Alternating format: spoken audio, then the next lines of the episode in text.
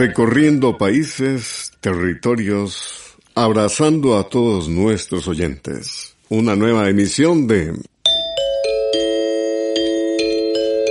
Oigamos la respuesta, el programa del Instituto Centroamericano de Extensión de la Cultura ICQ con nuestro lema. Comprender lo comprensible es un derecho humano. ¿Qué tan beneficiosa es la leche de cabra? ¿Qué es el trastorno de ansiedad? ¿Qué hacer para que un árbol de aguacate eche frutos? Bien, con estas preguntas, sus preguntas, iniciamos un programa más no cambie el dial, más bien súbale el volumen. Estamos en Oigamos la Respuesta. ¿Qué tan beneficiosa es la leche de cabra? ¿Qué diferencias hay entre la leche de cabra y la leche de vaca? Consulta de la señora Catherine del Carmen Condega Martínez nos envía su consulta desde Managua, Nicaragua.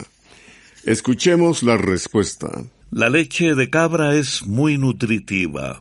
Es un poco más alimenticia que la leche de vaca, pues tiene menos agua.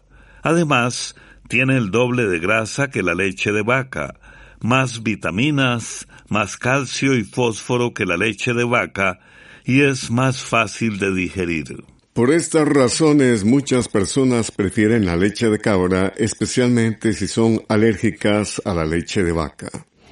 Como la leche de cabra es una excelente fuente de calcio y vitamina D, ayuda a prevenir la osteoporosis, que es una enfermedad que debilita los huesos. La leche de cabra se puede consumir como leche pura en yogurt, rompope, helados y muchos otros productos. Además, sabemos que hay personas emprendedoras que con la leche de cabra hacen jabones, cremas y otros productos. La leche de vaca también es un alimento muy nutritivo, pues contiene gran cantidad de sustancias importantes para el cuerpo. Es una gran fuente de calcio, vitamina A y vitaminas del complejo B, además de proteínas, fósforo, cobre, vitamina C y hierro. Sin embargo, como le dijimos, la leche de cabra es un poquito más alimenticia. Tomar leche de cabra es una decisión de cada persona. Muchas personas la toman por su sabor o porque les cae mejor que la leche de vaca, pues tiene menos lactosa. También nos parece importante decirle que tanto la leche de cabra como la de vaca deben tomarse pasteurizadas. Es un riesgo tomar leche cruda debido a los microbios dañinos que la leche cruda puede contener. Además, el proceso de pasteurización no altera las propiedades nutritivas de la leche. Para terminar, le diremos que la leche de cabra no es recomendable como sustituto de la leche materna, porque es más grasosa que otras leches. Por lo general, no se recomienda darla a niños menores de un año.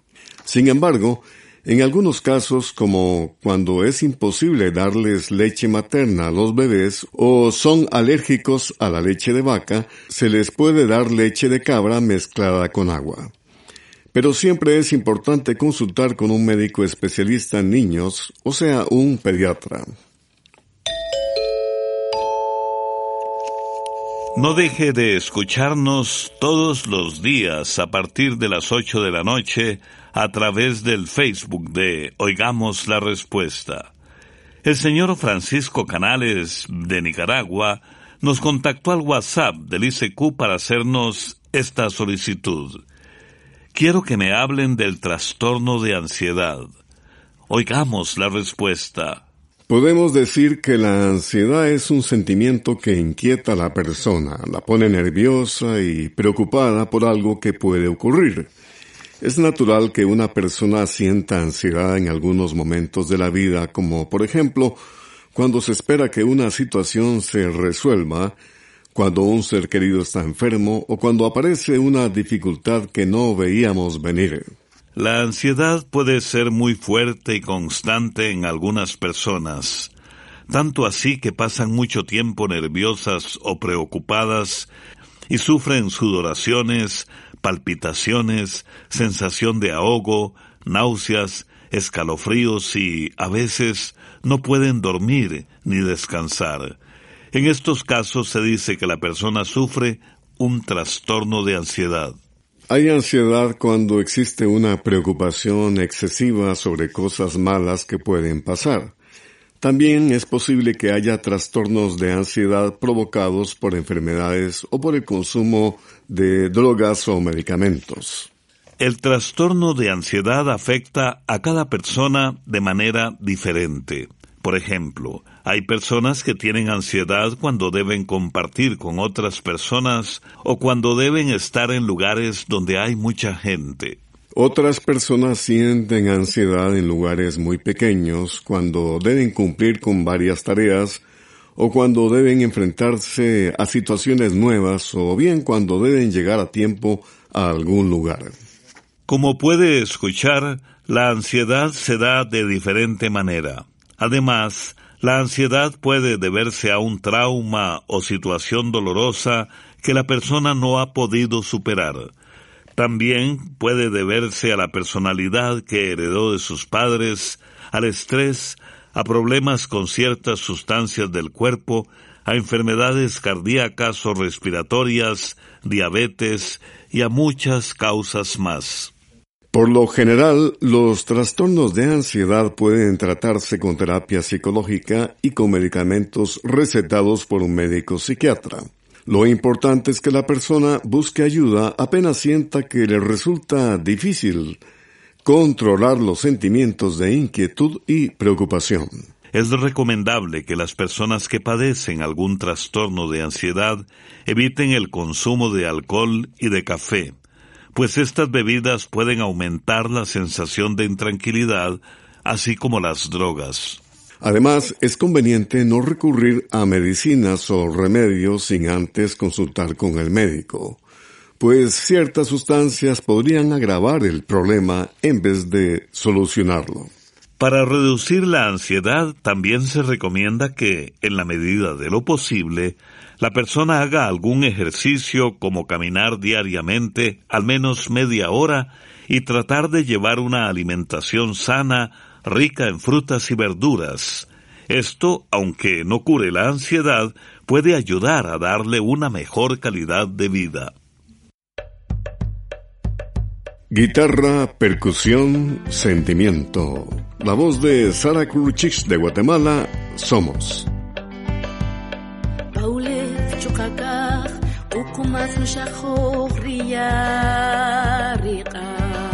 En los suelos y los cielos, más danza agua y fuego, danza el árbol con el viento. Respira de tiempo. De la raíz de la tierra crecen los versos que entintan esperanza. La abuela Ishmukanek teje melodías al alma, sin color ni distinción los pueblos bailan y cantan. Somos viento, somos sol y sueños multicolor. Somos este norte,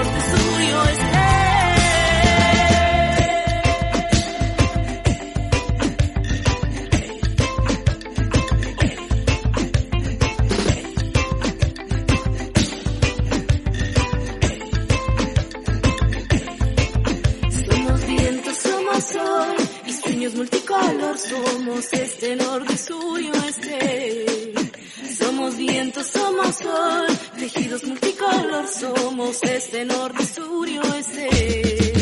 Escribimos en el tiempo junto a voces y miradas, nuestros sueños navegan bajo el sol.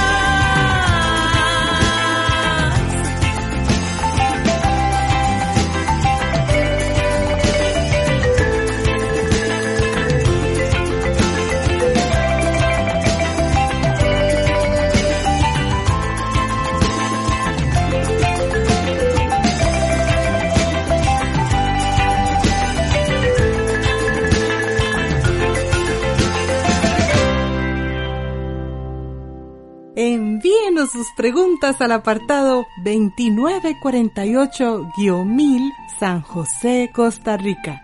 También nos puede contactar al correo electrónico isq.org o encuéntrenos en Facebook como Oigamos la Respuesta. Aquí estamos de regreso y la consulta siguiente es de el señor Marco Tulio Ramírez, nos ha escrito desde Honduras. ¿Por qué la gente de Haití está emigrando? Todos los días veo pasar haitianos. Escuchemos la respuesta.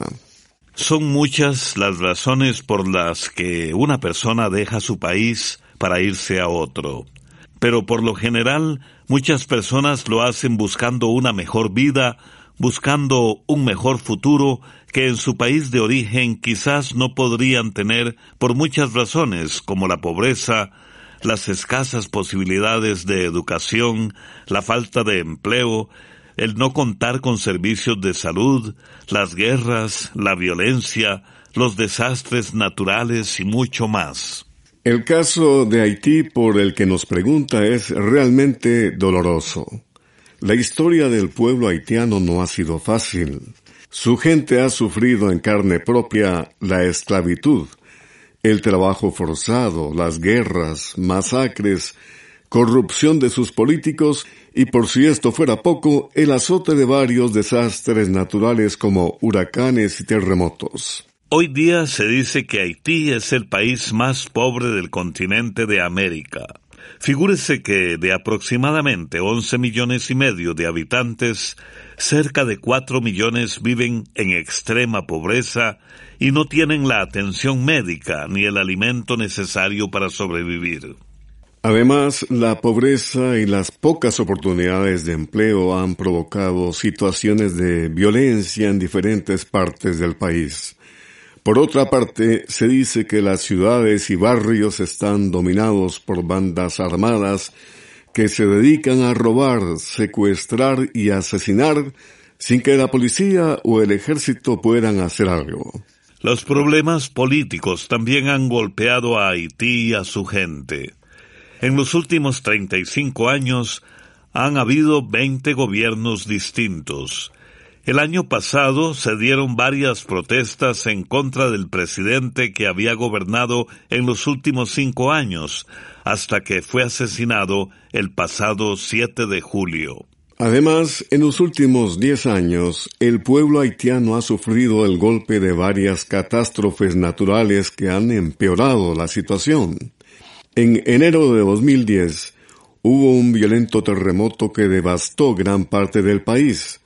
A causa de esta tragedia se desató una epidemia de cólera que infectó a más de medio millón de haitianos y cobró la vida de aproximadamente siete mil personas. En esa ocasión, el país de Brasil ofreció refugio a cerca de cien mil haitianos. Desde entonces, Brasil se ha convertido en una ruta de esperanza para muchos haitianos que quieren buscar mejores oportunidades de vida en otros lugares. Lastimosamente, en Brasil no han encontrado tal cosa. Por eso, decenas de miles de migrantes haitianos se han movido por Sudamérica y Centroamérica durante años, buscando la manera de llegar a México y luego a Estados Unidos en busca del llamado sueño americano. En total, se estima que desde el año 2010 han salido de Haití más de un millón y medio de personas. Muchos de ellos posiblemente son los que usted ha visto pasar por Honduras, exponiéndose a toda clase de riesgos, pero con la esperanza de llegar a tener una mejor vida para sus familias. No dejen de enviarnos sus preguntas que con gusto nosotros responderemos.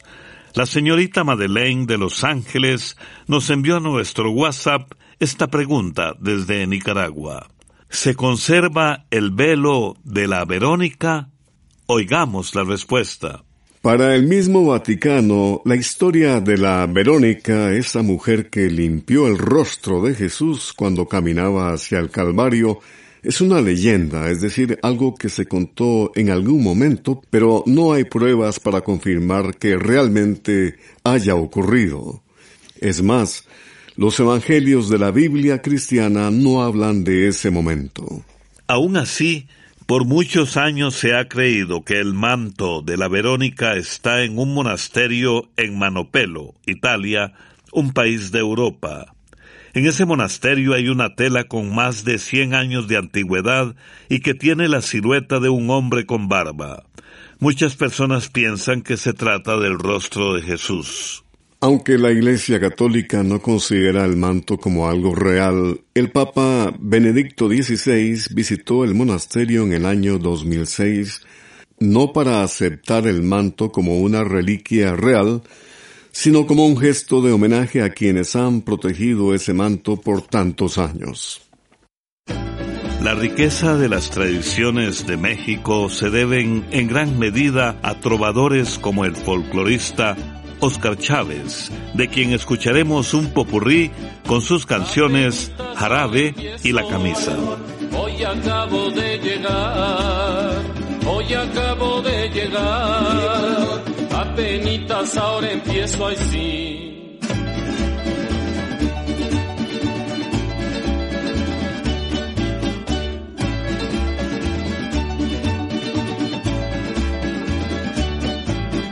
Quiero que me des un beso, pero ha de ser sin llorar, pero ha de ser sin llorar. Quiero que me des un beso ahí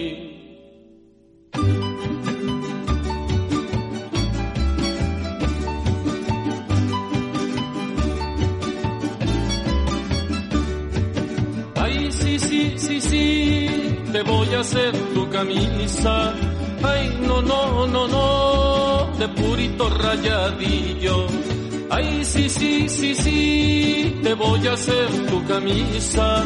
Ay, no, no, no, no, de purito rayadillo. Para que me la para que me la ponga no, para que te la pongas mi alma cuando vayas a Saltillo. Para que me la ponga así, para que me la ponga no, para que te la pongas mi alma cuando vayas a Saltillo.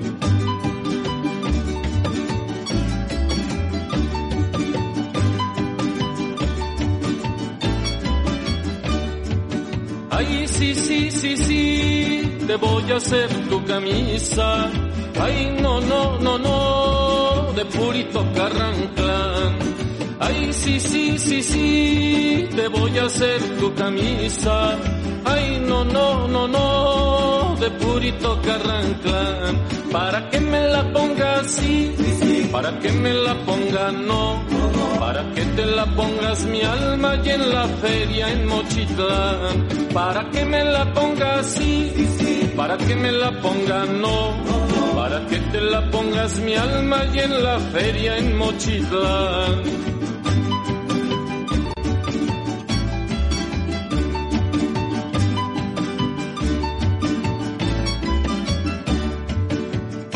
Sí, sí, sí, sí, te voy a hacer tu camisa. Ay, no, no, no, no, la guardas en el ropero. Ay, sí, sí, sí, sí, te voy a hacer tu camisa. Ay, no, no, no, no, la guardas en el ropero. Para que me la ponga así, para que me la ponga no, para que te la pongas mi alma y en la feria de guerrero. Para que me la ponga así, para que me la ponga no, para que te la pongas mi alma y en la feria de guerrero.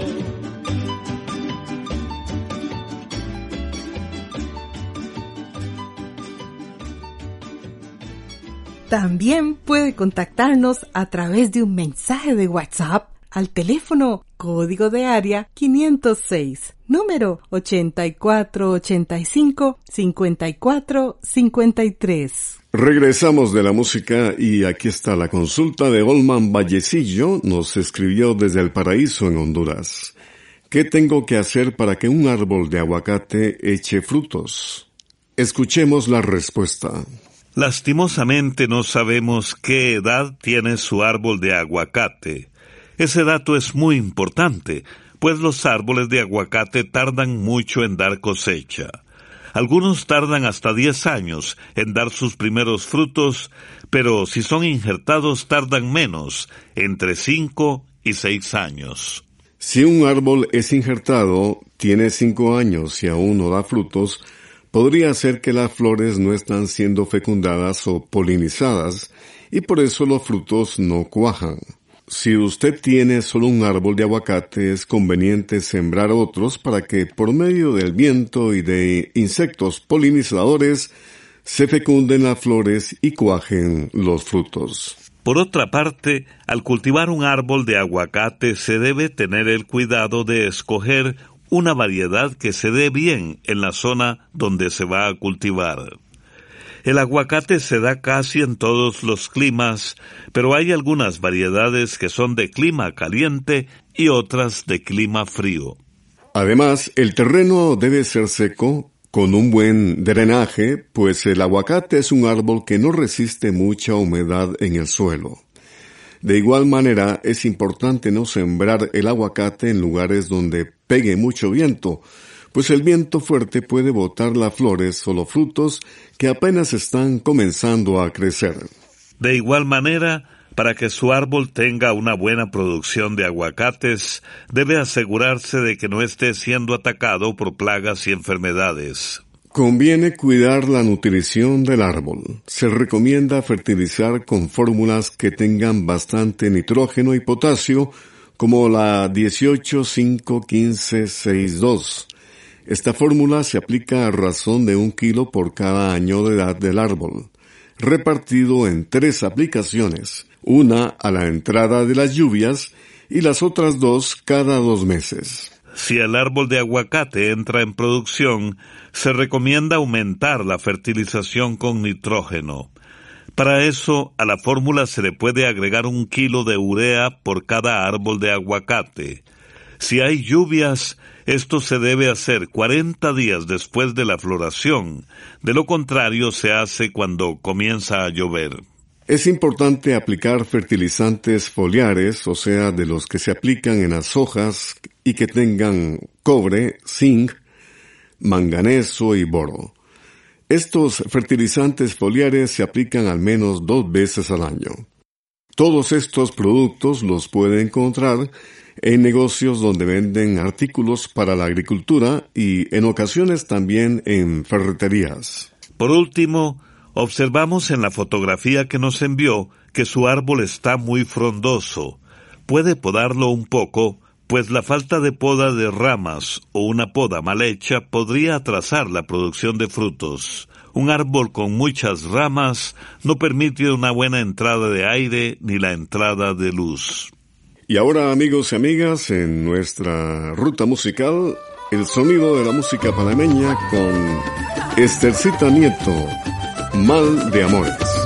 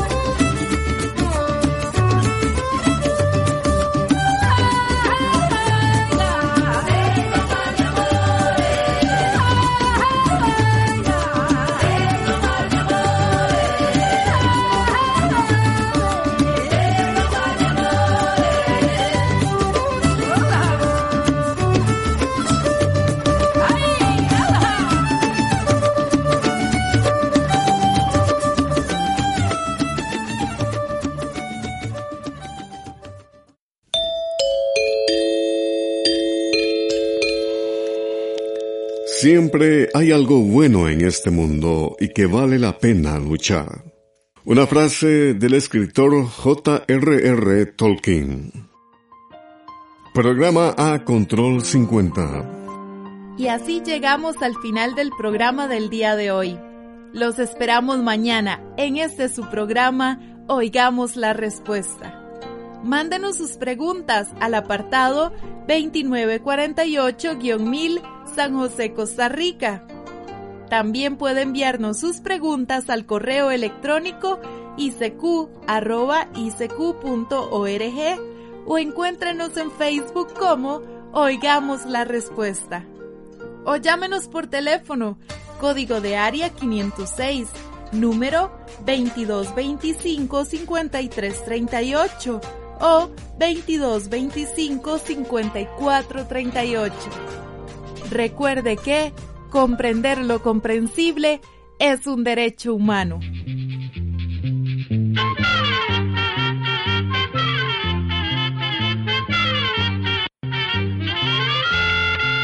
Llegó el momento de despedirnos. Se va a la escuela, va cantando